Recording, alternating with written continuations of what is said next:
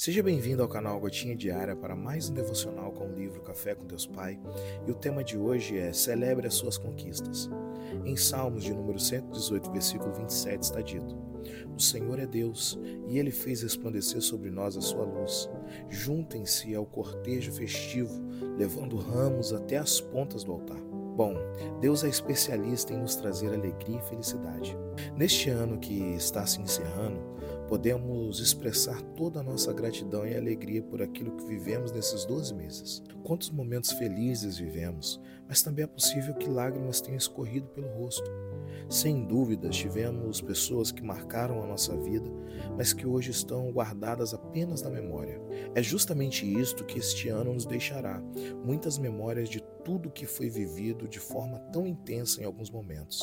Avalie o seu ano Reflita sobre os acertos e erros, as conquistas e perdas, e então celebre alegremente com muita gratidão ao Senhor. Agora, não podemos esperar o novo com atitudes velhas e simplesmente viver do mesmo modo. Precisamos recebê-lo com atitudes novas, ânimo renovado, pois o que está para iniciar é um ano de muitas conquistas. Você será surpreendido pelo cuidado de Deus em sua vida. Por isso, permaneça firme, com uma fé inabalável e a postura de filho que vive tudo o que o Pai tem em seu reino. Talvez este tenha sido o primeiro ano durante o qual você teve um momento devocional diário com o Senhor, ou já esteja há mais tempo cultivando esse relacionamento com o Pai. O que vale é que um dia você iniciou esse relacionamento diário. Então não perca tudo que foi construído até aqui, mas continue avançando e vivendo essa vida de intimidade. A frase do dia é: retenha o que é bom e lance fora tudo aquilo que não presta. Uma nova estação está surgindo, um novo ciclo vai começar. Hashtag renovação.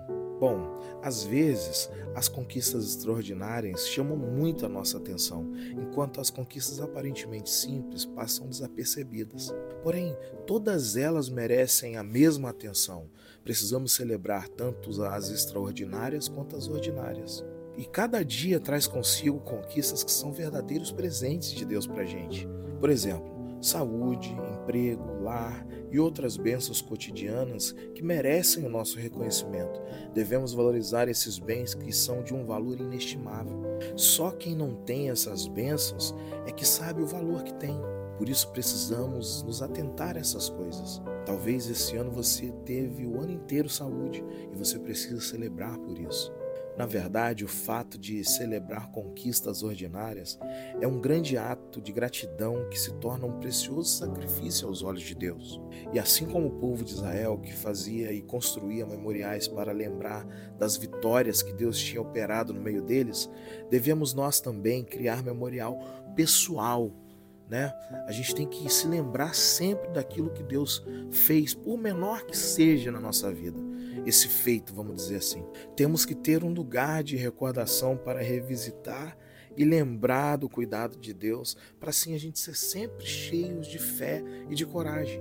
Visitar nosso memorial de vitórias principalmente nos momentos de adversidades, é como se abastecer no espírito, se assim a gente pode dizer. Essa visita nos faz lembrar de que o mesmo Deus que nos conduziu nas várias vitórias cotidianas é o mesmo Deus que está conosco no momento de dificuldade e de aflição. E tem outro detalhe: cada conquista, por menor que pareça, contribui para a construção da nossa história. Quando a gente celebra as conquistas ordinárias, a gente percebe que elas formam meio que uma base, um fundamento na nossa história. E hoje eu quero terminar esse devocional com o Salmo 103, versículo 2, que diz: Bendize, ó minha alma, ao Senhor e não se esqueça de nenhum de seus benefícios. Que possamos sempre nos lembrar de todos os benefícios que Deus tem colocado e acrescentado à nossa vida. Concluímos assim essa jornada de 365 dias de devocional diário e eu espero que tenha ajudado alguém, porque para mim foi muito incrível. Compartilha com alguém que precisa de uma palavra da parte de Deus. Eu creio que a palavra de Deus ela salva, ela renova e transforma vidas ainda hoje. Amém? Tenha um ano abençoado, meu irmão e minha irmã.